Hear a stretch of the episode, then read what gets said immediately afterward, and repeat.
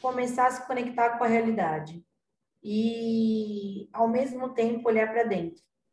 Então, entender sobre tudo isso que a gente falou hoje, quais são as minhas habilidades, quais são os meus interesses, como eu relaciono isso com uma profissão. Atuando na área escolar há 13 anos, desde estagiária em psicologia escolar até hoje como psicóloga escolar, acompanhou de perto o processo de desenvolvimento dos alunos, desde a educação infantil até o ensino médio, quando iniciou sua atuação mais efetiva devido à preocupação com a escolha profissional dos estudantes. Hoje realiza o PEP, Projeto de Escolha Profissional, com a terceira série do ensino médio. É com um enorme prazer que eu anuncio a nossa convidada de hoje, a Camila Simões Steinmeier. Camila, seja muito bem-vinda ao Carreira Talks e obrigado por aceitar nosso convite aqui. Obrigada, Vitor. É um prazer estar aqui com você. Fico honrada pelo seu convite. Acho que vai ser um papo bem bacana aí sobre profissão, sobre futuro, sobre escolhas. É um prazer muito grande estar aqui. Obrigada pelo convite. Legal. A gente que agradece. E antes da gente começar, só dar uns recados aqui para a turma. Como vocês sabem, a gente está na segunda temporada aqui do Carreira Talks Podcast. E nessa temporada a gente está se dedicando aqui é, aos jovens de ensino médio para responder, apoiar vocês a responderem aquela famosa pergunta que vocês querem ser quando crescer. E a gente tem algumas pautas que a gente tem abordado por aqui. A pauta de hoje é orientação vocacional. A gente vai falar aqui, é, passar por temas nessa conversa de hoje aqui, é, sobre a trajetória profissional da Camila, como é que ela chegou até aqui e qual é a relação dela com a orientação é, vocacional. A gente vai explorar bastante esse tema, o que é, o que não é. O papel e a importância do ecossistema, desafios atuais, tendências para o futuro, conselhos, enfim, muita coisa legal. Qualquer outro tema que possa surgir também. E, bom, vamos, sem mais delongas aqui. Camila, vamos começar logo. Me conta um pouco como é que você chegou até aqui, como foi para você escolher profissional, qual a sua relação com a orientação vocacional hoje em dia? Bom, a história é um pouco longa, Vitor, vou tentar resumir. É, quando criança, por volta de uns 12, 13 anos, estava numa escola pública e quem já estudou escola pública sabe, tem sempre uma sala que é o terror da escola, né? Uh, tem aquela sala que, que é, é, causa uma indisciplina, que tem aqueles comentários, aquela turma né, muito indisciplinada, e essa sala ficava do lado da minha sala, eu não era dessa sala. E eu percebia todo um movimento ali de indisciplina constante. E aí uma psicóloga foi chamada, psicóloga escolar foi chamada para fazer um, um, um, trabalho com essa turma. E eu não sabia ainda o que era aquela profissional, e eu percebi que ela começou a fazer um acompanhamento com, com a turma, e a gente percebeu nitidamente ali uma evolução no, no comportamento, de indisciplina, é, e eu fiquei bem cismada com aquilo. Eu sempre fui muito observadora, sempre gostei de, de analisar o comportamento, de entender por que as pessoas agem de, de, de determinada forma. E, então teve nesse dia do intervalo, eu fui até ela, falei, o que, que você faz aqui? Ela falou, eu sou psicóloga. Psicóloga? É, tinha 12, 13 anos.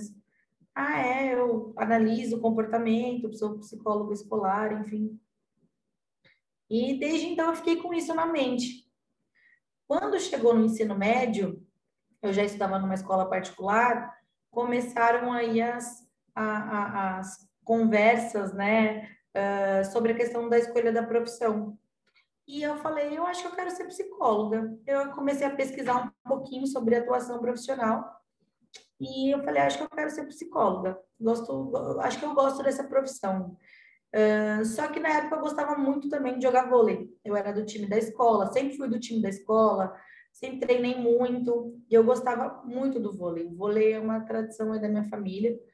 E teve uma época que eu fiquei muito confusa se eu optava por ser né, jogadora de vôlei ou se eu ia para a carreira né, em psicologia.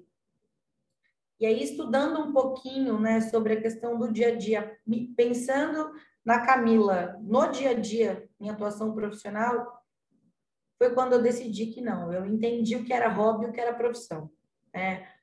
Uh, o vôlei continua um hobby aí na minha vida até hoje, fiquei um tempo afastada das quadras, agora eu estou voltando, é, e algo que é uma paixão muito grande, mas eu não me via trabalhando como jogadora de vôlei, treinando constantemente, tendo restrições na alimentação e até restrições sociais, porque é, eu já me imaginava, obviamente, no, no, time da seleção de vôlei, né, brasileira.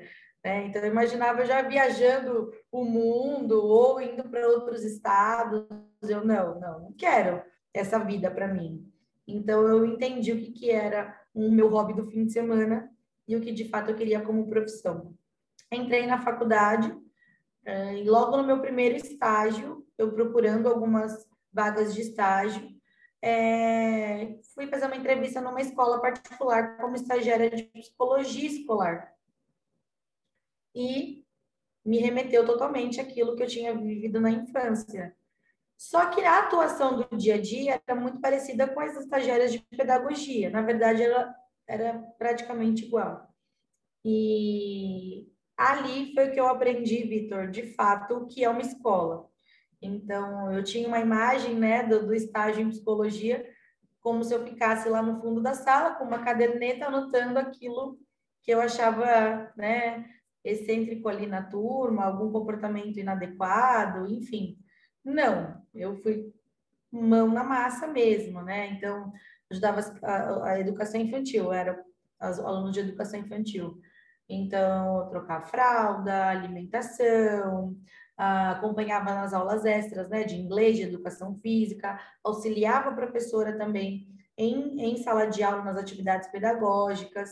Uh, depois do estágio, parti para a área de administrativa da escola, um auxiliar administrativo ali cuidando de, de, de, de uma unidade, aquele movimento ali da, da dessa unidade. É, e muito apaixonada pela educação infantil né, muito apaixonada ali por essa primeira infância.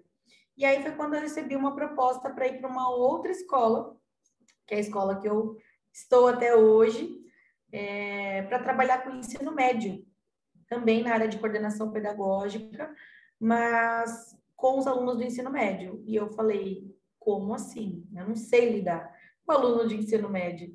É, e, e aí, dia a dia, ali, aquele desafio de, de lidar com eles. Tive uma grande mentora e profissional que me acompanha ainda até hoje, que me auxiliou bastante nesse, nesse processo. E comecei a lidar diariamente com os alunos do, do ensino médio. Então, parti de uma escola só de educação infantil para uma escola que era de educação infantil até o ensino médio. E fiquei ali no ensino médio por oito anos. E ao final da faculdade, até me formei, eu sempre recebi as angústias dos alunos em relação à escolha da profissão. E percebia que alguns pontos eram cruciais para essa escolha. Pontos que não eram tão é, é, é, é bacanas para eles se apoiarem, né? Então, ou porque a família já tinha um negócio em determinada profissão, então é essa profissão que vai ser mais fácil para eu caminhar ou porque é a, a, profissão da moda, é o que fala, tá falando na mídia que dá dinheiro, ou porque estava ali confuso ainda o que, que era hobby, o que, que era profissão, né? Então gostava muito de jogar futebol, então fazer educação física. Então, assim, havia alguns ruídos, né, uh, ah, para essa escolha. E eu ali na. A, a, a, recebendo, né, acolhendo essas angústias não específico, né? Na sala de coordenação, entre uma aula e outra, entre uma situação e outra, é, percebia que aquelas minhas observações, aquela minha escuta e aqueles meus pensamentos de eu acho que isso não vai dar certo, né? Se concretizava depois. Porque o aluno pulava de curso em curso, ou o aluno pulava de, de faculdade em faculdade, porque não havia ali um preparo específico para o ingresso dele na, na, universidade. A escola, né, como todas as escolas, elas são muito focadas no vestibular. É, e, e, essa preparação para a escolha, ela estava um pouco à parte, ela era um pouco à parte das escolas. Hoje que eu vejo uma visão um pouco diferente né, das escolas. E foi então que, quando eu me formei, eu trouxe essa proposta, eu percebi essa demanda, eu ainda tinha contatos, ainda tenho contato com alguns, vários ex-alunos da escola, E eu trouxe essa demanda, falei, a gente precisa fazer alguma coisa, né? Agora eu estou formada, é, quero atuar como psicóloga escolar e agora eu tenho um pouco mais de experiência e know-how para poder ajudar esses alunos nesse processo de saída da escola e uma escolha mais assertiva. A gente precisa né, excluir é, é, é, algumas crenças, né, alguma, alguns caminhos que os alunos acabam optando que não dão resultados positivos. E aí fui atrás de uma proposta para os alunos, é, com encontros, né? É um projeto né, que, que, eu, que eu criei junto à escola, chamado PEP, Projeto Escolha Profissional.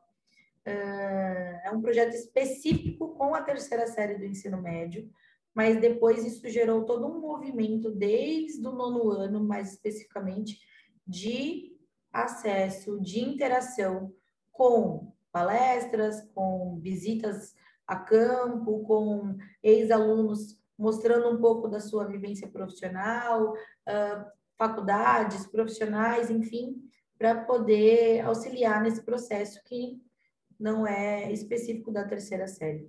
Mas esse projeto é um projeto uh, de 10 a 12 encontros, incluindo um teste profissional, é um teste psicológico para a escolha da profissão, e que auxilia os alunos né, nesse processo. E a gente fala sobre tudo isso, né? Sobre o, você está baseado em quê nessa sua escolha?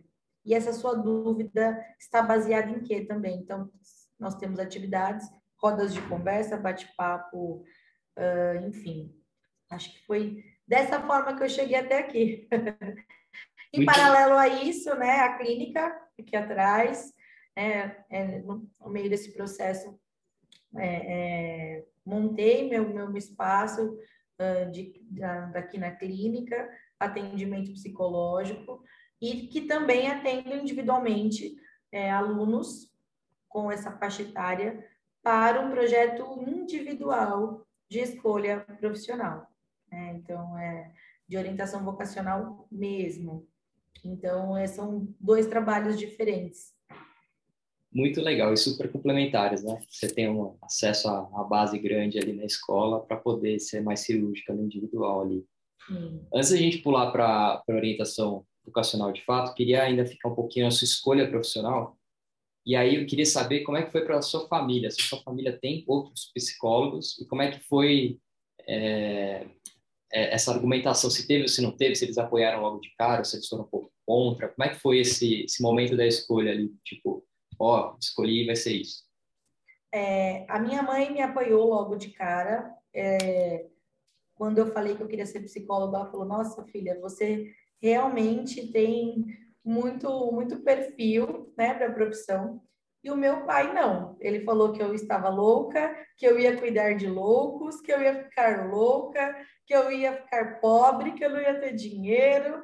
Né? Ele foi totalmente contra né? Mas ele não, eu não baseei a, a minha decisão ali no apoio dele. É, o apoio da minha mãe foi válido, mas eu faria de qualquer forma, né? Porque é, é era um desejo meu, era uma escolha minha, eu estava muito segura dessa escolha e o apoio ou não deles não faria diferença para mim naquele momento. Eu sempre fui muito decidida naquilo que eu queria. Então, ah, o não apoio dele não me chateou e o apoio da minha mãe não me deu impulso para isso. De qualquer forma, eu iria tomar essa decisão. E depois, né, ao longo dos anos, inclusive hoje, quando meu pai né, veio ver a sala, que foi um momento bem emocionante, porque ele falou: caramba, é, eu fui contra isso e hoje vejo né, você feliz com a sua escolha e com um retorno financeiro, né? Principalmente agora, depois da pandemia, né, Vitor? então, é, é, é, bacana ver. E aí a minha mãe fala, ah, eu sempre soube que, que ia ser assim. Aí ele, ah, não, não imaginava, não. Mas não dá para julgar. E é uma coisa que eu sempre falo para pro, os alunos, para os estudantes, ou para os pacientes que acabam entrando nesse processo. É, a base de referência da, da, nossa família, dos nossos pais, não pode ser a mesma que a nossa. São épocas diferentes, né? Meus pais ainda que são bem jovens, uh, minha mãe tem 50, 52, meu pai 54 vai fazer agora, eles são bem jovens, né? Tenho 32 anos, então eles começaram bem cedo, mas é uma outra geração. É uma outra geração. Eles viveram coisas que eu não vivi, eles têm é, é, crenças em relação à profissão que eu não tenho, né? Então, é, é, a gente não pode se basear. Claro que é importante a gente ouvir, mas entender que não é um referencial uh, definitivo, porque a vivência que eles tiveram é muito diferente da vivência que eu tive e da, do, do momento atual. Muito legal. É, é não, é, não é comum, né? A gente encontrar pessoas assim super decididas, né? E, e você ter esse, é, essa abordagem, essa forma de, de, de, leitura de cenário, vamos colocar assim, com pouca idade, é muito interessante. E eu queria conectar com outra coisa que eu achei super legal aqui, até anotei, de, da curiosidade e da iniciativa sua, né, de com 12, 13 anos, se não me engano, quando você viu aquela outra colega sua é, dando um, jeito ali na turma, né, e você for, foi procurá-la para poder entender o que ela faz e, e, e demonstrou essa iniciativa, né. E Nem isso é super interessante, né, essa... essa curiosidade. Exato e, e de você se, se empoderar e pô, deixa eu ver é, o que que o que que é isso, né? Porque também tem muita gente é, querendo fazer mil coisas, né? Aqui eu tenho, a gente tem contato com bastante muitos jovens e, e, tem um interesse assim, puxa, eu quero ser veterinário e tal. Mas você já bateu um, um papo com um veterinário? Já procurou saber? Você já visitou alguma veterinária? Você já viu algum bichinho ali no centro cirúrgico? né, para saber se é de fato isso que você quer. E, poxa, não, né? Então, essa iniciativa é importante a gente pontuar e, destacar aqui como um, uma característica muito positiva, né, para você escolher. Eu, eu, eu, acho que o, o jovem, ele precisa ser curioso. Eles são curiosos para tantas outras coisas, né? Então, para a questão profissional também. Então, assim, eu tenho que ter a curiosidade de como é o dia a dia, eu tenho que ser insistente. Então, sempre tem uma atividade nesse projeto que eu faço, que é uma entrevista com um profissional da área que eles querem atuar. E eu sempre peço para eles entrevistarem alguém que já tem muitos anos de experiência, alguém que está começando agora e alguém que está na faculdade fazendo estágio, né? Então, nem sempre todo mundo consegue o acesso a esses três profissionais, mas a indicação eu faço. E muitas vezes eu, eu vejo né, algum, algum aluno falando: Ah, eu mandei mensagem lá no Instagram da pessoa, mas ela não me respondeu. E aí não deu. É, eu mandei um e-mail, mas a pessoa não me respondeu, então não, não consegui fazer. Não mandou o e-mail, manda 10, né? No, no, no, a pessoa não respondeu, vai até a porta, bate lá na porta, tudo bem. Porque os profissionais, apesar da nossa vida corrida, a gente mora em São Paulo. É, eu cheguei aqui um pouquinho antes da nossa conversa, passa só um batom, né? Então é, é, é, é uma rotina muito muito corrida essa nossa profissional, essa vida adulta. Mas se tem alguém querendo saber um pouquinho daquilo que a gente ama fazer, daquilo que a gente gosta, da, da nossa trajetória profissional, a gente para tudo.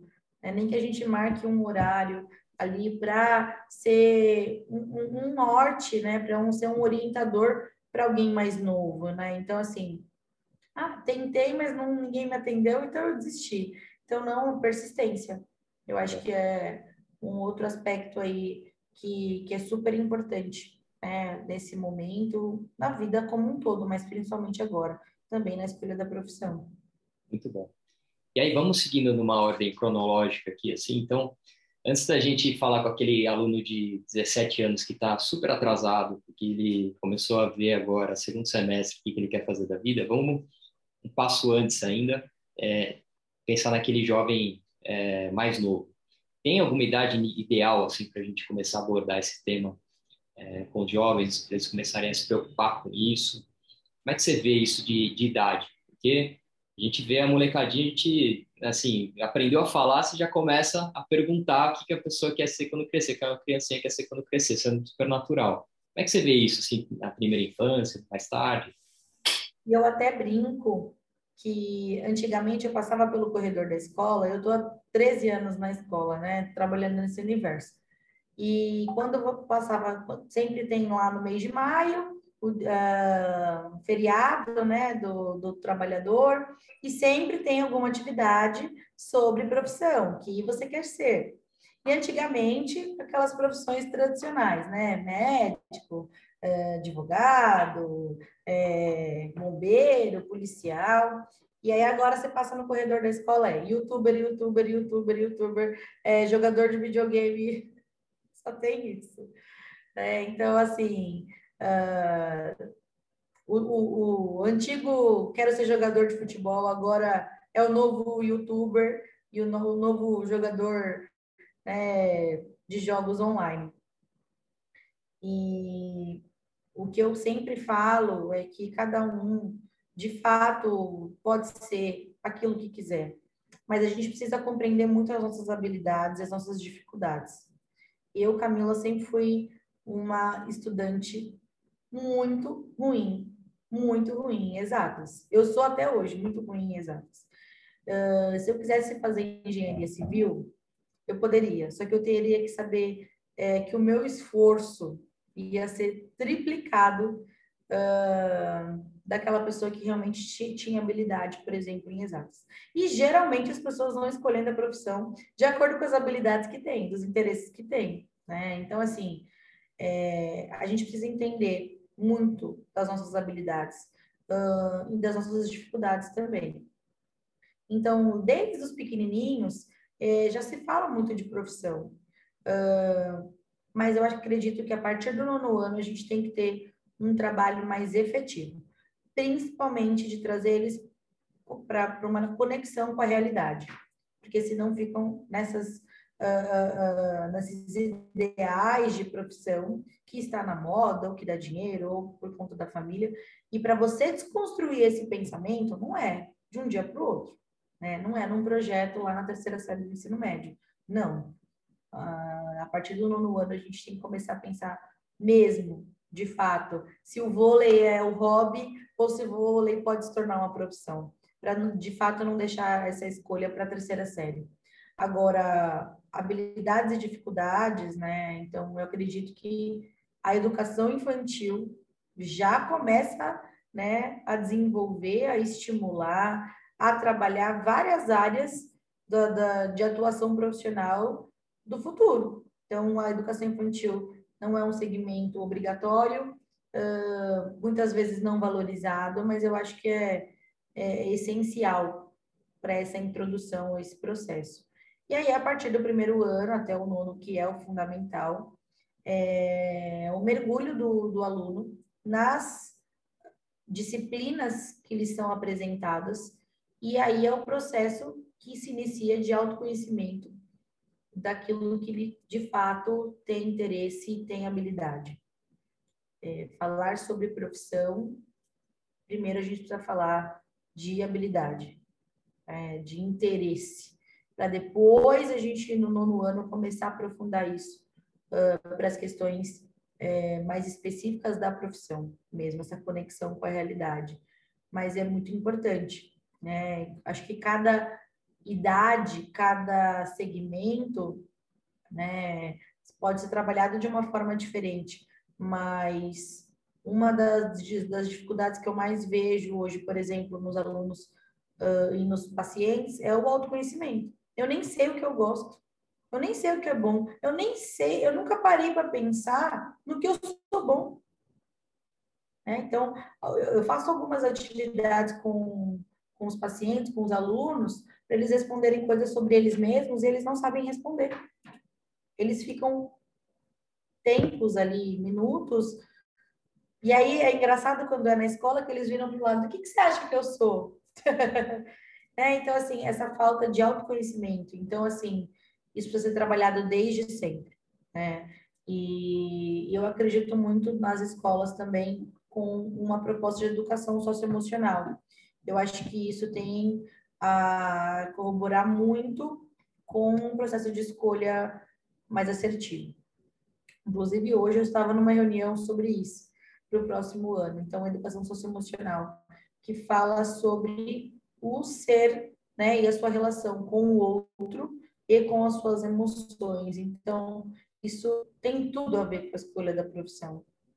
Então, eu acho que esse processo se inicia desde sempre, Vitor. Muito legal. Estou é, tomando umas notas aqui e, e essa questão do autoconhecimento, habilidades, dificuldades que você colocou, ela é tão importante porque assim hoje a gente tem algumas novas profissões e quando o aluno ali de primeiro ano, por exemplo, de ensino médio, chegar no terceiro, a gente já vai ter outras profissões novas ali no dentro do ensino médio, a gente já, a gente já vai ter algumas coisas novas. Então é cada vez mais importante ele saber como ele funciona, quais são as opções dele, meio que o norte, sul, leste, oeste, do que necessariamente a profissão em si, né? Porque é, muita coisa nova tem surgido e aqui no Carreira Talks a gente acredita muito que mesmo essas diferentes, né, youtuber, jogador de videogame e tal, é, elas são não deixam de ser opções, mas desde que sejam tomadas com é, uma diligência, né, um cuidado, uma usar termo de dos mais adultos aqui, né, com governança, né. Ele precisa fazer um estudo, né, sobre aquilo, entender o mercado, se se está crescendo, se está diminuindo, quais são as barreiras de entrada, quais são as oportunidades, para ele não tomar uma decisão assim é, sem, sem muito embasamento. Né? Então, quando a gente vira e fala para os nossos pais, ah, poxa, eu quero fazer engenharia. Como está mais estabelecido, os pais nem questionam muito, vão até sentir orgulho né, de falar ali para os amigos dele, ah, o fulano está tá fazendo engenharia. É... Mas é importante também que esse aluno saiba o que ele está fazendo, né? porque senão a, a, ele toma essa decisão e ele não consegue sustentar nenhuma uma argumentação simples ali com os pais. Então, se ele virar e falar assim, poxa, eu quero ser piloto de drone, é... e aí o pai pega e fala assim, puxa, mas quais são os cursos necessários? Quanto ganha um piloto de drone? Quais são as opções? Quais empresas hoje contratariam hoje um piloto de drone? Você vai ser um empreendedor, um autônomo? é, ou você vai ser um, funcionário CLT? São várias perguntinhas assim que algumas tardes dedicadas ele ia conseguir levantar, que ele deixa de fazer isso e aí no primeiro embate ali com os pais, né, na primeira conversa, os pais, lógico, tá investindo dinheiro, atenção é, na educação dos filhos, eles lógico vão querer saber tudo e mais um pouco, né, da, dessa decisão. E aí quando você não sabe argumentar sobre isso, qualquer que seja, pode ser engenharia, pode ser é, jogador de videogame aí. Isso gera é, insegurança. É, gera insegurança e não vai apoiar, não vai mesmo, né? E aí, esse jovem ele fica frustrado, ele deixa de conversar com os pais sobre isso, o tempo vai passando, e aí ele acaba, a hora que a água bate, ele acaba indo para uma mais tradicional, vou fazer ADM, vou fazer é, engenharia, enfim, contabilidade, vai fazer algumas coisas assim. É, então é importantíssimo essa parte do, do autoconhecimento. Você mencionou aí o, o, da sua clínica, especialmente depois da, da pandemia, né? Tá estourando, né? Não tem é, a procura hoje está tá muito grande, né? Sobre, né, dos mais adultos e dos mais jovens, né? Para cuidar da saúde mental. A gente acabou de sair de setembro, um mês importantíssimo para isso. E alguns dias eu tive numa escola conversando com os alunos e um dos alunos me perguntou, né, sobre, poxa, é, como que a gente pode lidar com as, com as, as, nossas emoções quando a gente não dá conta de fazer tudo, né? Porque é, era um colégio técnico, não tem aquela aquela demanda ali é, intensa, tem as faculdades que eles estão pensando, se planejando, vestibulares, enfim. E, e aí esse aluno colocou uma certa dificuldade ali. E aí eu perguntei para eles, quem daqui que faz terapia, já fez ou faz terapia? e numa sala de uns 30, 40 ali, um, uma pessoa levantou a mão e, e, eu vi que muitos deles nem sabiam que eram, enfim, coisas assim. Então, eu estou levantando essa bola porque eu acho que é muito importante. Eu comecei durante a pandemia e, e, a fazer terapia e foi uma das coisas mais, sei lá, emblemáticas, importantes que eu já fiz ali. Eu deveria, na hora que eu comecei, eu, na semana seguinte, eu falei, poxa, por que eu não comecei isso antes? né? Porque é tanta coisa que você não sabe sobre você mesmo que você vai se dando conta e fala, nossa, cara, eu deveria ter começado antes. Então é importantíssimo as pessoas é, cuidarem da cabeça, né? Então tô explorando aqui porque você, é o exemplo que eu dei, você bate o joelho e ele não passa na dor, você procura outro, um ortopedista. Você está com dor de estômago, você procura um gastro. Você está ansioso, você não consegue dormir, você fica é, desfocado, procrastinando tudo, você deixa como está, não procura ninguém. Você precisa, são sinais ali de que alguma coisa não está legal né, com você. Então, é importante buscar um psicólogo, um, um, psiquiatra, dependendo dos casos, para tratar isso, porque é, cada vez mais a gente está vivendo num mundo turbulento e essas escolhas profissionais que na nossa época já tiravam sono, hoje em dia pode mexer muito mais né, com, a, com a cabeça dos mais jovens. E, e, é super legal que você tem esse trabalho né, em paralelo, que você consegue ajudar a, as pessoas com, com essa parte do autoconhecimento também. Você tem alguma dica que você poderia dar assim para um, um, jovem que está nessa situação aí? Puxa, eu não sei no que, que eu sou bom, no que, que eu sou, no que, que eu sou ruim. Tem algum exercício, alguma ferramenta, uma, uma dica que você poderia dar para um jovem que está escutando a gente? Façam terapia. Olha, é, acho que você colocou muito bem sobre a questão desse processo de, de, de análise. É, eu acho que agora, depois da pandemia, isso tem crescido muito. Uh, só que a nossa profissão, a minha profissão, ela é muito recente, né? No país. Então, quando voltando um pouquinho lá, por que, meu pai falou, né, que, que eu não, não ia me dar bem profissionalmente, por que, que meu pai falou que, que eu ia ficar louca, porque é, eu vou cuidar de louco. Então, assim, existem alguns estigmas da profissão muito pesados, né? Então, uns estereótipos em relação ao profissional, em relação a quem vai em busca desses profissionais. Então, a gente vem num processo de, de, de desmistificar né, a profissão, é, porque há algumas décadas atrás, né, era, se ouvia muito falar essa profissão nos hospitais psiquiátricos. Né? Então, o psicólogo, ele não lida só com as patologias, ele lida com tudo isso, com autoconhecimento, com a questão de uma tomada de decisão. Então, hoje o profissional, ele está em praticamente todas as áreas de atuação da nossa sociedade. Né? Então, é na clínica, é na escola, é nas empresas, uh, no processo seletivo, no processo de análise de currículo, uh, no trânsito, nos hospitais, né? nos hospitais voltados para uh, transtornos psiquiátricos. Então, assim, é, é limitar muito né, a atuação do profissional, é, esti é estigmatizar demais a atuação. Então, a terapia, ela é um processo de autoconhecimento ela é um processo de, de enfrentamento da, e de compreensão também dos nossos sentimentos, dos nossos comportamentos. Eu acho que é super válido. A gente venha, como você colocou, setembro amarelo. Eu fiz uma atividade com os alunos da escola. É, essa é a minha maior preocupação hoje e é a de, dos profissionais que atuam no ambiente escolar, a questão do suicídio, a questão da automutilação, a questão de uma desvalorização da vida, e isso é, é, é a maior preocupação hoje das escolas, no sentido do desenvolvimento mesmo socioemocional, porque nós já compreendemos que o aluno ele pode ser exemplar pedagogicamente, mas se ele não tiver uma estrutura né, social e emocional uh, bem, bem bacana, bem, bem sedimentada, é, ele acaba tendo prejuízos profissionais também. Então, o processo de terapia é super importante. A lidar com pressão, como lidar com pressão.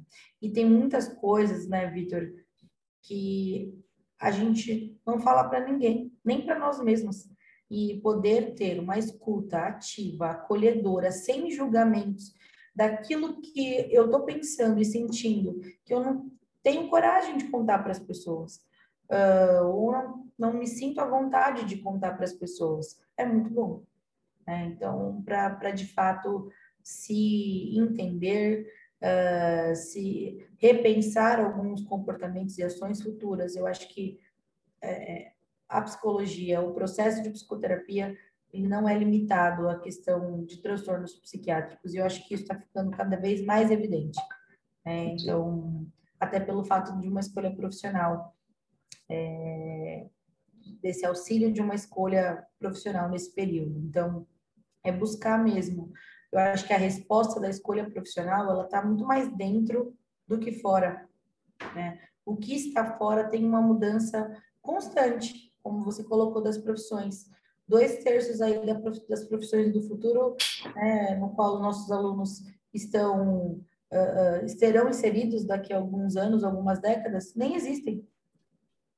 Nem existem ainda. São, são estudos muito sérios voltados para a questão do futuro profissional. Então, por que, que eu me preparo a vida inteira para ter uma profissão, sendo que de fato eu não sei se essa profissão nem vai existir, ou se ela vai ser reformulada? Acho que a pandemia trouxe muito isso para nós. Então, eu quero ser professor. Quando um professor imaginou que ele ia ter que dar uma aula online para uma criança de 5 anos lá da casa dela? Que jeito que eu faço isso? Então, assim, tem coisas que acontecem que são imprevisíveis em relação à profissão. E se eu não tiver resiliência, se eu não aprender a ter um dinamismo profissional, se eu não souber lidar com frustração, eu não lido com nenhuma profissão. Eu tenho dificuldade em qualquer situação. Então, eu acho que é muito mais focar nessa base, né, nesse olhar para dentro, do que de fato tomar decisões pelo externo. O externo é super importante. Ele vai nos nortear, sim, mas quanto mais a gente olha para dentro, a gente consegue ter uma escolha mais assertiva. Muito bom. Vamos, vamos falar um pouco mais do, do PEP, né? É, como é que ele funciona? É, se você puder dar um overview assim das fases, o que, que vocês abordam, junto daquilo que você acredita ser importante também é, nesse processo de tomada de, de decisão. Para quem está nos ouvindo aqui é, e não tem acesso, mas minimamente vai conseguir ter um, uma visão geral. Então, dentro das escolas, o programa de escolha profissional, o projeto de escolha profissional, ele é dividido em algumas, alguns encontros semanais. Então, a gente começa fazendo um questionário geral, perguntando se o aluno já participou é, de, de algum processo de escolha da profissão, se ele já tem algumas, uh, algumas carreiras em mente, algumas áreas em mente, se ele, se ele admira alguém né, da família ou alguém da mídia profissionalmente, uh, falar um pouquinho do histórico familiar, porque é naquele momento que eu vou olhar, hum, será que está escolhendo isso só porque a família tem todo um, um, um, uma base nessa profissão ou não? Né? Então, assim, é por admiração, porque às vezes a gente faz essa transferência. Eu quero ser como meu pai. E aí o meu pai tem uma profissão e eu vou escolher essa mesma profissão. Não é nem por comodismo, acontece às vezes. Ah, meu pai já tem essa empresa, já, já vou seguir essa área, vou herdar a empresa e tá tudo certo. Mas outros têm um pensamento de admiração. Eu queria ser como o meu pai profissionalmente, então eu escolho a profissão dele. Só que, ou minha mãe, ou um tio, uma avó, alguém de referência mesmo. Uh, e aí, na hora do vamos ver, não era isso que eu queria. Então, eu fiz uma transferência totalmente de, de psicológica ali, emocional para aquela pessoa, de admiração, e não era aquilo que eu queria atuar, de fato. Eu queria o prestígio. Há um tempinho atrás, um aluno me procurou falando que ele queria ser professor de educação física. Ele gostava muito de educação física e tudo mais, e então e ele via a atuação do professor de educação física da escola e ele queria ser igual. Eu falei, ele tem um prestígio muito grande, mas é pela pessoa que ele é. Eu posso ter um ser um professor de educação física e ninguém gostar de mim, né? E não me dá bem com ninguém. Então, então são questões de personalidade, são questões pessoais. É, não é o caso desse professor. Ele é um professor muito querido, muito conhecido, muito amado é, por todos. Então, então, ele tem um prestígio muito grande. Você quer ser professor de educação física porque você quer o prestígio que ele tem ou de fato você se vê atuando como ele atua. E aí é, para para pensar, né? Então assim, a gente tem que perceber de fato no que está baseado as nossas escolhas. Então esse, esse é a primeira etapa ali do, do projeto, de eu conhecer um pouco das expectativas uh, de cada aluno. Logo em seguida, eu faço um, um, um teste psicológico, que ele avalia a maturidade não é um teste psicológico que vai avaliar as áreas, as habilidades específicas, porque o projeto é um projeto para ser feito no coletivo, então eu tenho que falar um pouquinho de forma geral. E eu sempre digo isso para eles: ao final do, do, do, do, projeto, eu dou uma devolutiva individual, é o meu único encontro individual com eles. E aí eu falo para o aluno se ele se mostra seguro através do teste psicológico e das atividades do bate-papo ali que ele realizou, ou se eu percebo ainda uma insegurança dele em relação à escolha, e eu indico que ele faça uma avaliação uh, clínica, né, que seria um teste vocacional com uma psicóloga uh, na clínica. Não comigo, eu não atendo os meus alunos, eu separo essa, essa relação, mas eu sempre digo para eles: olha, eu ainda vejo uma insegurança na sua escolha. E eu falo isso desde o início. Esse é um projeto para você ou perceber que você não está numa escolha assertiva ali, segura, e buscar mais ferramentas para isso ao longo do projeto e ao final fazer essa comparação, ou para você se sentir mais seguro ao final do projeto daquilo que você já havia decidido, né?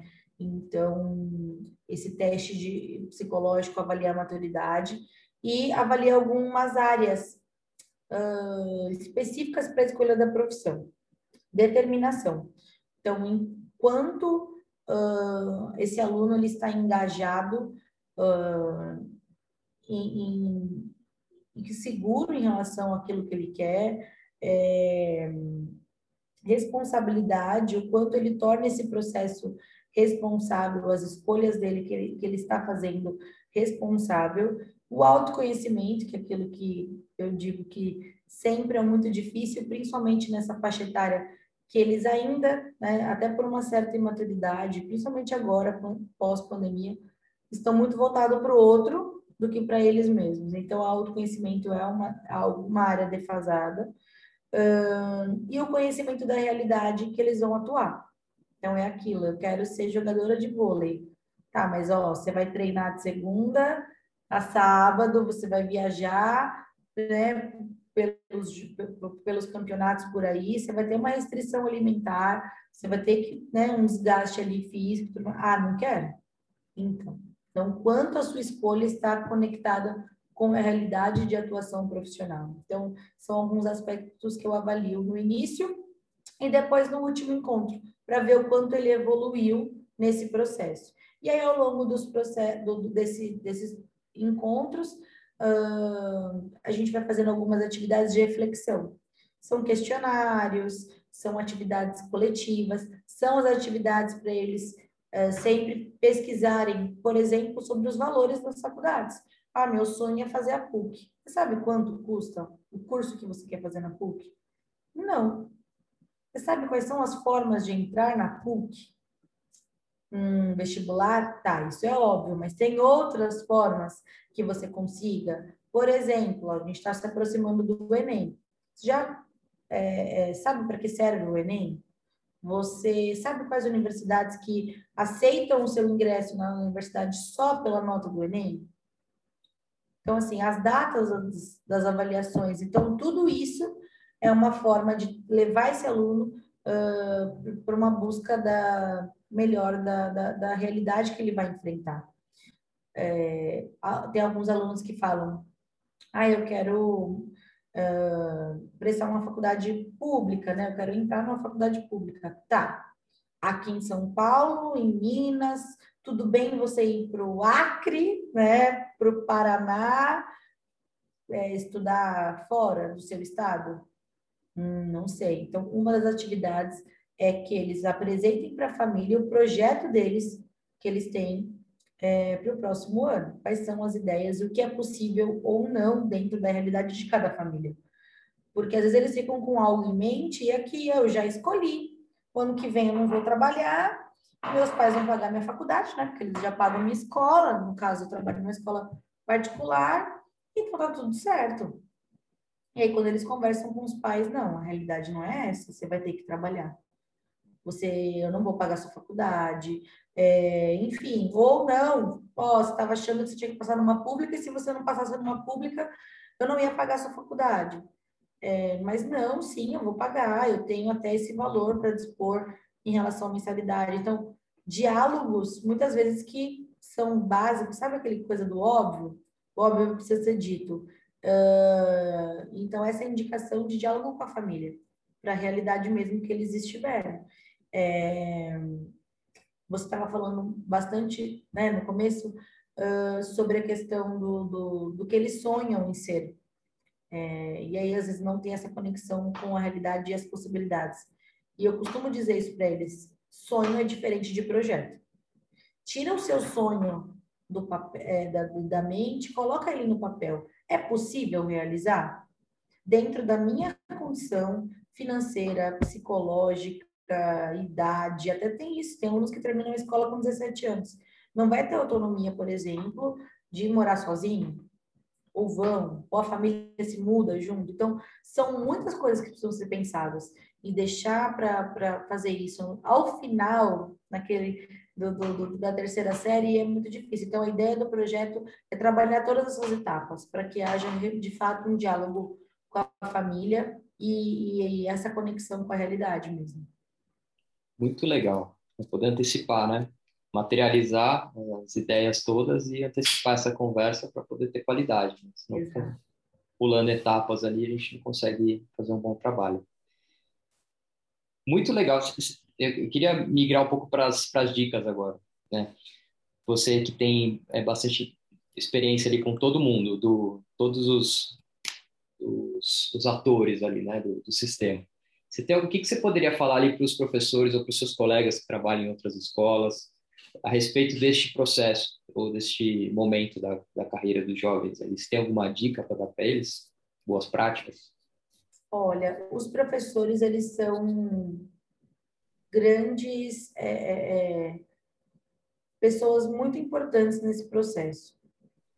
Os alunos admiram demais os professores, né? Então, eles idealizam muito ali essa relação com o professor.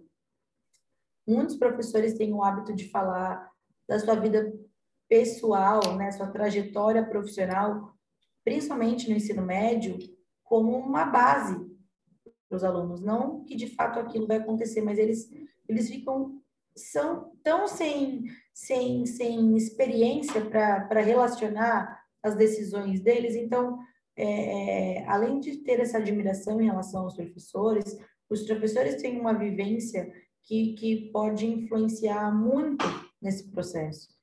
Uh, então, o papel do professor é natural a questão da, da, de uma admiração ali dos alunos, e muitos alunos às vezes escolhem ser professores, né, por conta dos professores que tiveram, é, mas principalmente de motivação dos alunos. Às vezes, como eu falei do autoconhecimento, às vezes um aluno ele nem tem noção que ele tem habilidade naquela disciplina. Ele só faz, ele só estuda e ah, essa aqui eu tenho mais facilidade, essa não, mas não consegue muito fazer esse, eh, essa diferenciação entre uma disciplina e outra. Aí vem um professor especialista, né, a partir do sexto ano, aí fala, cara, você é bom nisso? Essa que habilidade que você tem? Aí, opa, pera, meu professor falou isso de mim. Uma das atividades do PEP é essa, o que, que os professores acham de mim? Né? Qual que é o feedback dos professores em relação a, a, ao meu dia a dia na escola? Então, os professores, eles precisam dar esse feedback para os alunos, das dificuldades, do, do, potencial, da habilidade que eles percebem, porque os professores, eles estão olhando para uma turma de 20, 25, 30 alunos, e eles conseguem fazer, né, uma diferenciação ali muito mais uh, uh, habilidosa do que o pai e a mãe que está em casa e só tem um, dois, hoje em dia no máximo três, né? Em casa, então não consegue ter esse olhar profissional, né? Para essa questão de habilidade. Então, é, o professor consegue fazer essa diferenciação em sala de aula, é importante que ele dê esse feedback para o aluno. Né? Então, além de ser um, um, um, um referencial para eles, é, é alguém que vai motivá-los a, a buscar mais e mais conhecimento e também autoconhecimento por meio desses feedbacks. Eu acho que esse é o papel do professor nesse processo, encorajar, é, é, mostrar o quanto eles são capazes de, de, de, realizar aquilo que eles querem, que eles podem. Né? Eu acho que não tem como a gente competir com o Google. Eu costumo dizer isso né, para os professores. O, o, a informação que existe ali, eu não sou dessa geração, eu, eu ainda buscava as bibliotecas para poder fazer meus trabalhos, mas eu fico às vezes me imaginando como seria para mim é, ter que fazer uma atividade ou um trabalho e buscar o Google, por exemplo. Existem muitas, muitas informações ali. E já aconteceu de eu presenciar aula de um professor novo e o professor começar a dar uma aula de um determinado assunto e um aluno pesquisar aqui no celular sobre aquilo que ele estava falando e fazer questionamentos bem bem para desafiar mesmo, professor. E o professor respondeu e o aluno falou: Você sabe do que você está falando, você é bom nisso. Né? Então, assim, pesquisando onde? O Google. Então, a gente pode ter o melhor material de, de, de, de, de educação, é, o melhor material didático, os melhores livros didáticos, mas o Google ainda tem muitas e muitas e muitas informações. Então, o papel do professor cada vez mais é mediar o conhecimento com a prática, com a realidade, com aquilo que eles vão vivenciar, né? Então, o, tem algumas escolas até de alguma, alguns formatos diferentes de educação que não chamam professor, chamam mediador. E, e, de fato, acho que a gente está caminhando para isso, de um professor que media o, o, o conteúdo pedagógico com a realidade uh, que eles vão enfrentar. Porque a informação, ela é acessível a praticamente todos.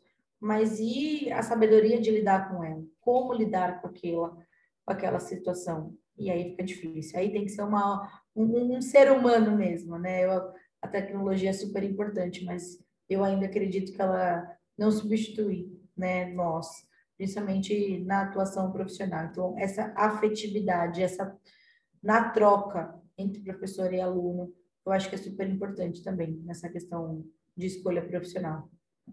Muito legal. Nossa, é, você trouxe vários elementos muito interessantes aí, e essa questão do, do Google, eu gosto sempre de, de destacar aí, sempre que eu tenho oportunidade, de falar o que não tem no Google. Né? Porque de, de do, vou abordar em duas linhas. Né? Uma ali dentro da, da sala de aula, acho que é importante é, o professor provocar e trazer reflexões ali para os alunos. Né? A gente tem um histórico de uma educação muito conteudista, né? então lousas e lousas, slides, slides, e aí dá margem mesmo para o aluno abrir o celular dele e, e trucar. Né? E do outro lado, quando a gente tem um professor que sabe conduzir ali as ideias a partir do conteúdo e, e promover ali questões, reflexões em cima daquilo, o, o, impacto daquilo no aprendizado é muito mais profundo, né? aliado, lógico, do conteúdo, mas é, usando o, o, jogo a favor do, do professor, né, para aquele aluno absorver a, a informação. E do, do lado do, do, do aluno, é, saber usar o Google também é muito interessante, né? É, porque hoje o problema não é mais o acesso à informação. É, não me lembro onde que eu vi, mas é, aparentemente uma criança hoje com o celular na mão tem mais informação do que um imperador romano há milhares de anos atrás. E isso tudo traz um, de um lado uma fortaleza, mas também uma fraqueza sem precedentes, né? Porque é mais importante hoje a gente saber qual pergunta fazer no Google do que é, ter acesso à informação. É, e aí eu falo por mim mesmo, assim, né? Quando eu, eu, eu comecei a minha trajetória profissional idealizando ali trabalhar na Fórmula 1. É, e, e, e, trabalhei muitos anos ali da minha vida materializando aquele sonho, né? Então, eu fui fazer engenharia mecânica automobilística, entrei numa equipe de competição, é, fiz vários cursos de motores, entrei nessa equipe de competição e achei que ia ser né, o, o, o auge ali, né, da minha, da minha, do meu início né, de trajetória profissional indo para a Fórmula 1. E aí eu descobri que eu não gostava de trabalhar na competição. E não foi por falta de pesquisas no Google, porque eu vivia consumindo revistas físicas, digitais, artigos, vídeos é, sobre Fórmula 1 e sobre o meio mas vivendo a experiência que eu tive ali é, na faculdade, eu notei que, cara, numa, aquela dinâmica de trabalhos, é, de trabalho repetitivo ali, de madrugadas a fio, não era aquilo que eu, que eu curtia, que, que dá liga com o que você falou ali do, do, do hobby versus a profissão, como se imagina no dia a dia, que eu achei super legal. É, então, é esse, eu estou trazendo isso do, do, Google porque isso eu não ia conseguir achar no Google, não ia conseguir achar no TikTok nem no YouTube. Então é importante quem está nos ouvindo aqui, de novo, né, ter aquela curiosidade, aquela, aquele protagonismo de ir atrás do profissional que ele, que ele imagina que ele, que, ele, que ele tem interesse de ser ali é, e trocar essa experiência nessa conversa. Porque se eu tivesse a oportunidade de ter conversado com, com pessoas ali que eram mecânicas, engenheiros de equipe, de competição, eu ia conseguir sacar um pouco melhor porque eu estava do lado de fora, né? A hora que eu entrei no mundo, mesmo que foi uma experiência escolar ainda, né, estudantil, já foi ali suficiente para eu falar, puxa, não é aqui.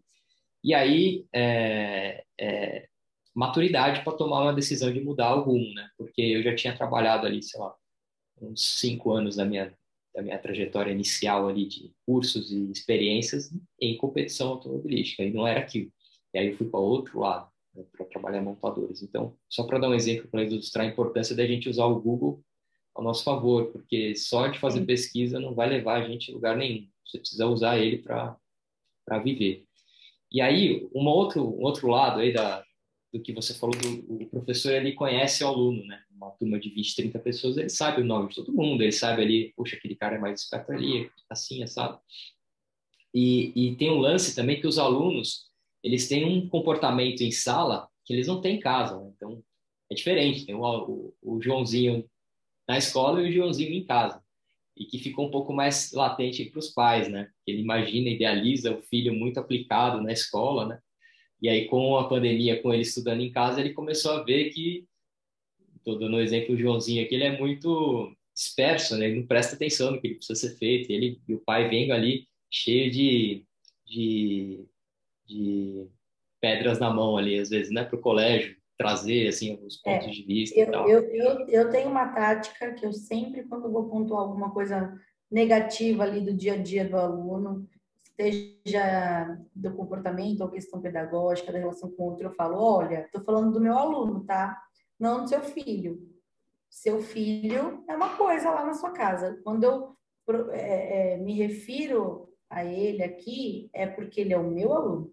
É uma outra pessoa, um comportamento muito é. diferente. É, é isso aí. E, e aí, esse aluno em casa, os pais começaram a ver um pouco diferente um pouco mais de, de, empatia, né? O trabalho ali dos professores. Indo nessa linha de, de dicas ali de boas práticas, o que, que você poderia falar ali para os pais que de repente estão assistindo aqui também e ou de repente o aluno que está vendo o vídeo que pode mostrar para o pai esse trecho aqui, que dica de boa prática que você poderia dar para os pais aqui nesse momento de escolha profissional? O que, que a família pode fazer para facilitar esse, esse momento na vida desse jovem? Eu, eu acho que, assim, eu vou, vou começar falando de dois problemas muito comuns que eu vejo nesse dia a dia. Os dois extremos. Famílias que falam assim: você tem a liberdade total de ser o que você quiser. O que você escolher, eu apoio, mas não auxilia o aluno, né, o filho, a filha ali no processo. Não, talvez não traga ferramentas talvez não traga experiências, vivências para poder auxiliar nesse processo. E o outro extremo, que é você não vai fazer isso, isso não dá dinheiro, você tem que fazer aquilo que eu quero. É menos comum hoje em dia, mas ainda tem. Né? Ou há uma imposição da família para se escolher uma área ou outra porque acredita-se que vai dar mais dinheiro ou porque já é uma tendência familiar a escolha dessa profissão, uh, ou aquela questão do, do, do, eu não vou te apoiar, eu não vou te ajudar se você não escolher aquilo que eu acho que é bacana. Desmerecer algumas profissões. Nem todo mundo vai ser uma Camila que vai falar, tá bom, você não gostou, paciência, daqui cinco anos a gente conversa. Né? Então, assim, no caso, meu pai não foi a favor, é, mas depois, mas pagou minha faculdade lá todo mês, e quando eu me formei, depois de alguns anos ainda, ele viu o quanto aquilo era uma decisão correta que eu tinha tomado, principalmente por eu ter me encontrado né, na, na profissão. Mas muitas famílias falam, tá, isso eu não vou pagar desvalorizam uma profissão ou outra, né? Então, assim, é um pouco mais raro de acontecer, mas infelizmente ainda sempre me deparo com essa questão. Então, eu acho que o papel da família é apoiar, sim, uh, a escolha, né, que, que, que o estudante ali, que o pré-vestibulando vai realizar, porque de fato é, não é utopia, a gente tá, tem que fazer de, aquilo que a gente ama, aquilo que a gente gosta, com um planejamento, com uma organização, sabendo me, é, bem qual é o projeto, quais são as áreas né, de, de, de atuação da, daquela profissão. Mas eu acho que é, chega, tem um processo que, que começa no fundamental, anos finais, ali a partir de um oitavo ano, Vitor, é um fenômeno que acontece nas escolas e quem, quem é pai que estiver me ouvindo talvez se perceba nessa situação. A gente fala muito de autonomia. Quando a criança cresce, ela tem que ter autonomia. Na verdade, ela tem que ter autonomia sempre. Autonomia, o significado de autonomia é fazer aquilo que eu tenho a condição de fazer, seja com dois, seja com 12, seja com 18. Então, cada criança, adolescente vai ter autonomia de acordo com a sua maturidade e a sua faixa etária. Ponto. Uh, mas há um fenômeno né, que a partir dos 13, 14 anos, a família se afasta né, de uma supervisão, se afasta de uma parceria com a escola, se afasta do processo de, de condução daquele é, adolescente e se confunde com a questão de ele já tem autonomia, ele já sabe fazer, né? Uh, claro, tem muitas coisas que você não precisa verificar. Né? A higiene pessoal, por exemplo, é algo que já vem sendo trabalhado há muito tempo. Então, chega na, na adolescência, isso já tem que estar ok, sedimentado. Mas a questão da escolha profissional é algo muito que os pais ultimamente têm deixado na escolha ali do adolescente, mas ele não sabe nem que ferramenta procurar. Ele não sabe nem por onde começar. E esse papel não tem que ser só da escola, Vitor. O professor, ele tem, sim, o papel dele, assim como a coordenadora, assim como às vezes o tio da portaria ali vai, vai ter uma troca de, de, de, de jornada profissional ou de algo que ele viu e que aquilo vai fazer sentido. Ele vai ver uma entrevista, um podcast de um, né, ah, de um ator, de um cantor, de um empresário, e aquilo vai fazer sentido para ele. Mas eu acho que a família não pode se afastar dessa escolha. Não pode deixar isso somente na mão né, daquele adolescente. Eu acho que tem que criar mais uh, possibilidades para uma escolha mais assertiva. Como? Uh, não só questionando no almoço de domingo, né? Passa aí a salada, e aí? Já escolheu, não escolheu a profissão? Não, não escolheu, então tá bom, né? Aquela coisa do do, do, do almoço de domingo, o tio, a tia pergunta, aí que você vai fazer, não sei. É, não, eu acho que é, é, é trazer esse adolescente para a realidade. Uh, eu quero, estou pensando em fazer arte cênica no teatro. Nossa, eu conheço um amigo de um amigo meu que trabalha lá no SBT. Será que a gente não consegue, talvez, um, uma, uma, uma visita né, até ali um espaço da, da dramaturgia, enfim, é, eu quero fazer engenharia. Nossa, conheço um primo do meu amigo que é engenheiro. Vamos lá. Às vezes falta essa iniciativa no jovem. E às vezes ele acha que ele já tem aquela decisão da, da profissional muito sedimentada. E não é. Então vamos lá, vamos conversar com ele.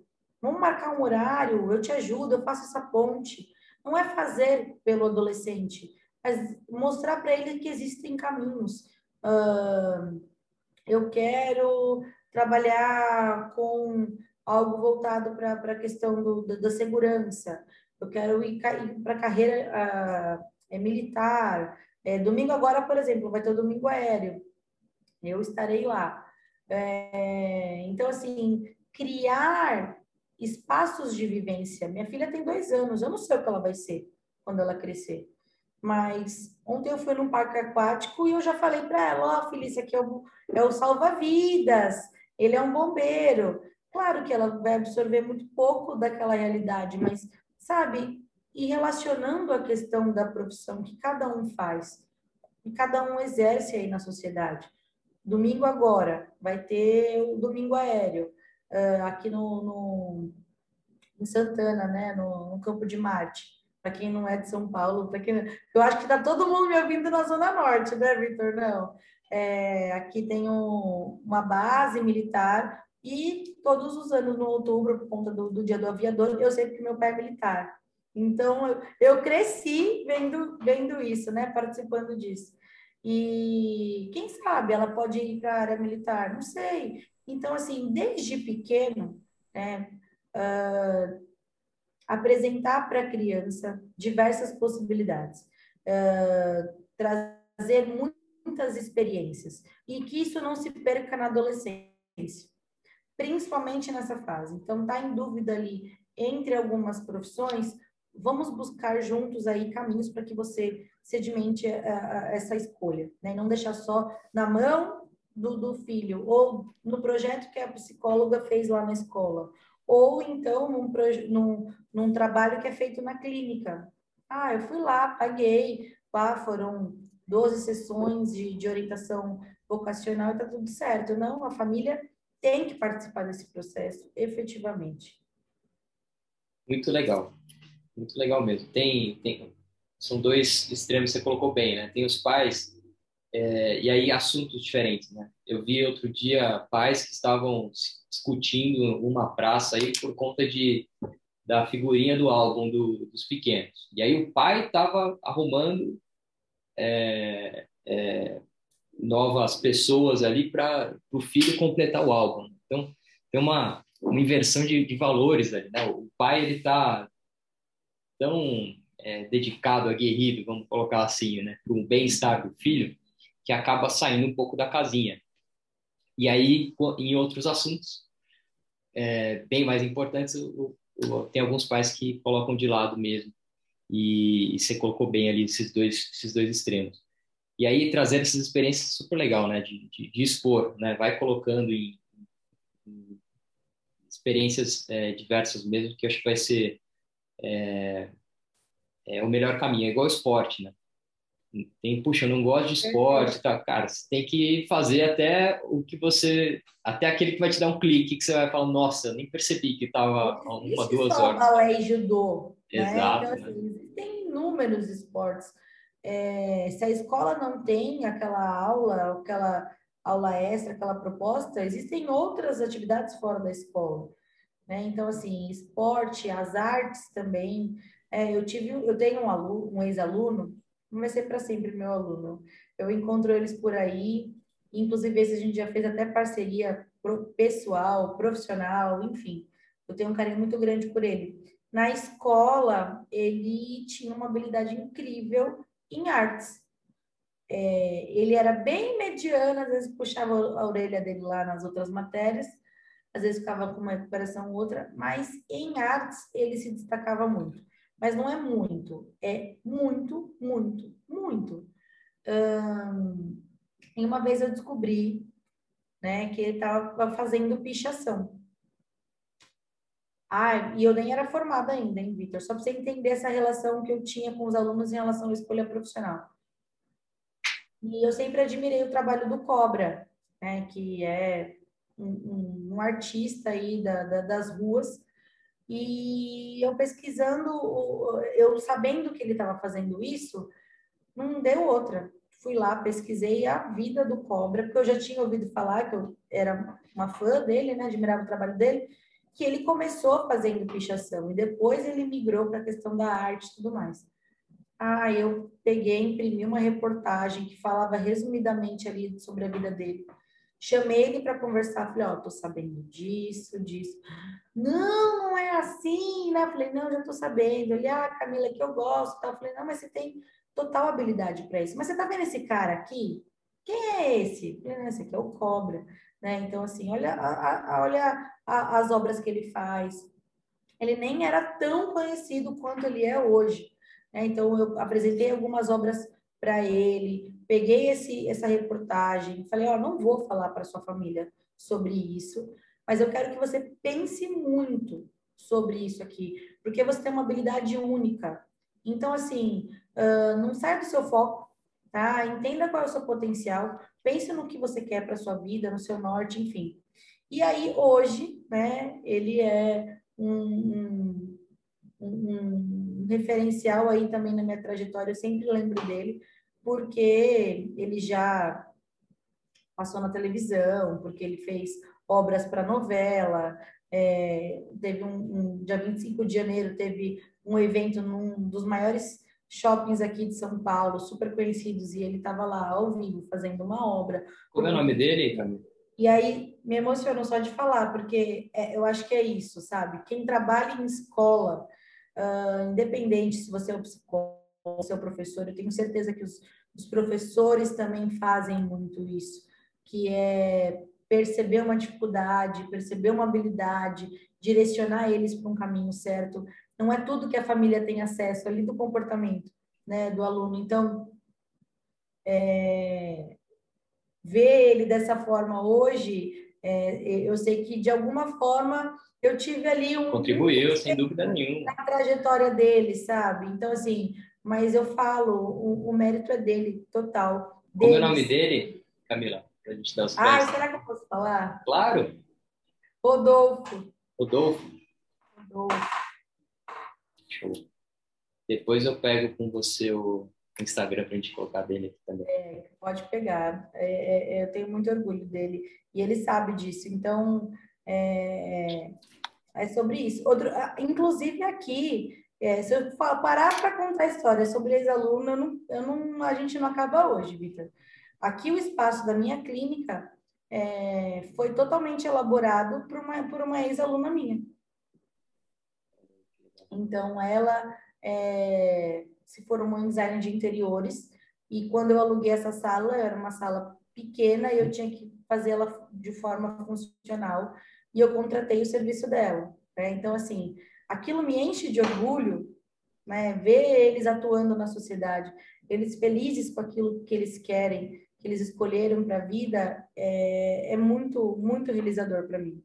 Uh, algumas profissionais, né, algumas psicólogas me perguntam, Camila, por que, que você trabalha em escola? Por que, que você resolveu ir para psicologia escolar? Porque a escola é uma loucura, né? É um cotidiano igual de um hospital. Então, assim, são muitas pessoas transitando ali, são muitas situações, conflitos, enfim, dinâmicas, projetos acontecendo ao mesmo tempo.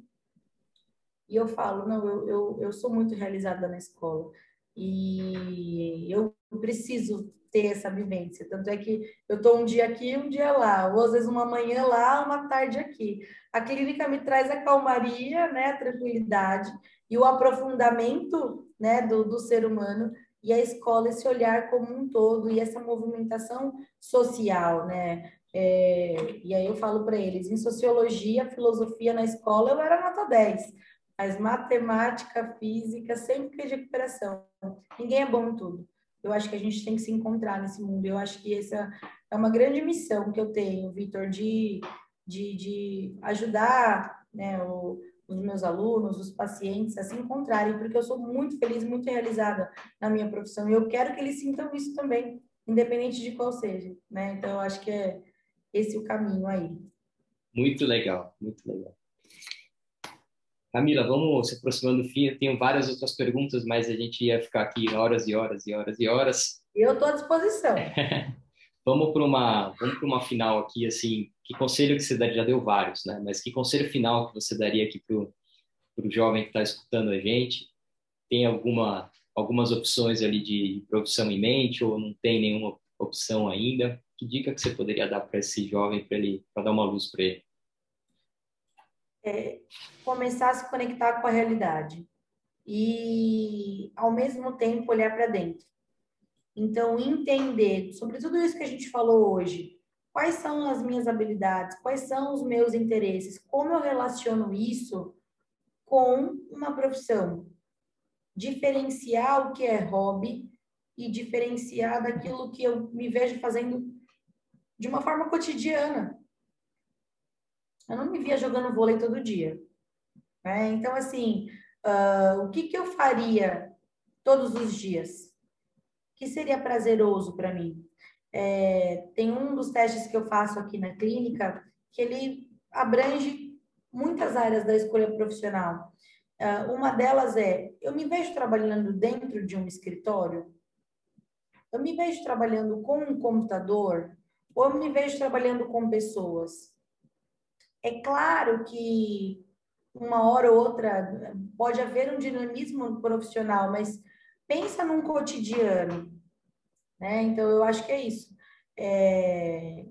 Eu nunca fui muito afim da tecnologia, tenho dificuldades até hoje. Então eu não me vejo trabalhando com computador, é... eu não me vejo trabalhando muito com tecnologias. Eu gosto mais de pessoas, eu gosto de falar. Acho que deu para perceber, né, Victor? Eu gosto de falar, eu gosto de me relacionar, eu gosto de observar o outro. Uh, mas isso não é inerente do psicólogo, né? Então, não é só uma característica do psicólogo. Que, que outras áreas que eu poderia atuar, né? Então, quando a gente faz essa relação de algumas características do que eu me vejo fazendo, as características que eu tenho, procurem profissionais. Estão com dúvida em algumas profissões? Pesquise, né? Vou dar o exemplo da psicologia para elucidar essa minha resposta. É, existe o psicólogo do trânsito que vai fazer uma avaliação específica para ver se você pode ter uma habilitação para dirigir. Existe a área de recrutamento e seleção da, da, das empresas, que geralmente é um psicólogo, né, que faz também análise de perfil para ver se aquele profissional está de acordo com aquela vaga, se aquilo vai casar, se está esperado. Existe a clínica, porque quando a pessoa fala em psicólogo, acha que vai ter o divã e o psicólogo lá anotando. Não, existem inúmeras possibilidades. Né? Então, existe a escola, o hospital, é, e isso cabe em todas as profissões. A engenharia, por exemplo, uh, existe a engenharia de projetos, existe engenharia de atuação ali no, no, no dia a dia na obra, por exemplo. É, existe o um engenheiro mecânico, o um engenheiro é, elétrico. Então, assim, um, uma uh, profissão específica, ela vai ter é, inúmeras formas né, de, de, de atuação na sociedade. Então, eu acho que é um aprofundamento.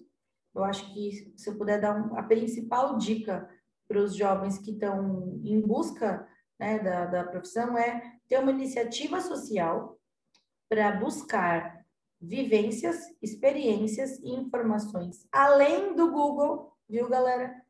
Uh, para uma escolha mais assertiva. É falar com um professor, é falar com uma, um, alguém que está na faculdade, falar com alguém que já tem 30 anos de experiência, está prestes a se aposentar, é ter visões diferentes daquela mesma profissão. É, você deu várias dicas aqui, de antemão, super obrigado. Foi super legal a nossa conversa. Me fala agora um pouco do seu trabalho, como é que as pessoas te encontram, suas mídias sociais, site, enfim, fica à vontade. Obrigada, Vitor. Eu adorei também falar aqui. Posso voltar mais vezes se você quiser, com alguns temas específicos. É, fico à disposição. Como que as pessoas me encontram? Então, hoje eu tenho uma minha clínica aqui no no bairro do Limão, zona norte de São Paulo, o espaço físico né, da Simões Assessoria, com atendimento uh, psicológico uh, para crianças, adolescentes, adultos. Uh, também tem uma, uma área específica da Simões Assessoria que é para reforço escolar. E a minha paixão aí inicial, a minha atuação a, a, a longa data, que é a psicologia escolar. Então, é, hoje eu tenho uma estagiária na minha equipe, me auxilia nesse processo dentro da escola. As relações na escola, as demandas em psicologia escolar, elas são muito amplas, então é, a gente atua dessa forma, né, com assessoria nas escolas, uh, para que auxilie no processo de desenvolvimento, não só ali do aluno, mas de acolhimento aos professores, à gestão, a fazer com que a proposta pedagógica da escola de fato aconteça. E principalmente nesse período de pós-pandemia, uh, as escolas estão com uma demanda muito grande. Então, a Simões Assessoria atua nessas três vertentes de trabalho, então, reforço escolar, o atendimento psicológico e assessoria em psicologia escolar. E as redes sociais, vamos lá. Uh, o meu Instagram é psicóloga.camila Simões, a, e da Simões Assessoria é simões.assessoria. Show. Vou colocar os links aqui na, na descrição do vídeo para ficar fácil para a turma. Camila, queria super te agradecer mais uma vez pela sua participação, foi muito legal. Notei várias coisas interessantes aqui, não tenho dúvida que foi rico para a turma também. Obrigada. E quem tiver com dúvida, a partir do nono ano a gente já consegue fazer o trabalho individualizado na clínica com uma bateria de testes psicológicos uh, para poder ter uma escolha mais assertiva. Então, fico à disposição também dos estudantes pré-vestibulandos. Maravilha. Turma, obrigado mais uma vez por ter chegado até aqui no vídeo. Não se esqueça de se inscrever no canal, dar um like para ajudar a divulgar cada vez mais o vídeo e o canal. E a gente se vê no próximo vídeo. Valeu! Obrigada! Se você tem interesse de levar uma palestra do Carreira Talks para dentro do colégio de vocês, é só mandar um e-mail aqui nessa, nesse endereço de e-mail que está aqui na descrição do vídeo. É uma palestra gratuita, como responder aquela famosa pergunta, né? O que você quer ser quando crescer? A gente vai passar por vários temas interessantes aqui de futuro do trabalho, tendências, processo de tomada de decisão, como tomar uma boa decisão, eh, os passos é, de fato para tomar essa decisão. Vamos falar de networking, vamos falar de muita coisa legal. Além de ser um papo super leve, divertido, a gente vai ter espaço para perguntas e respostas e a gente está oferecendo isso é, por um tempo limitado aqui é, para os colégios. Então, se você estiver vendo esse vídeo, manda um e-mail, vai ser um prazer. E obrigado mais uma vez e até o próximo vídeo. Valeu!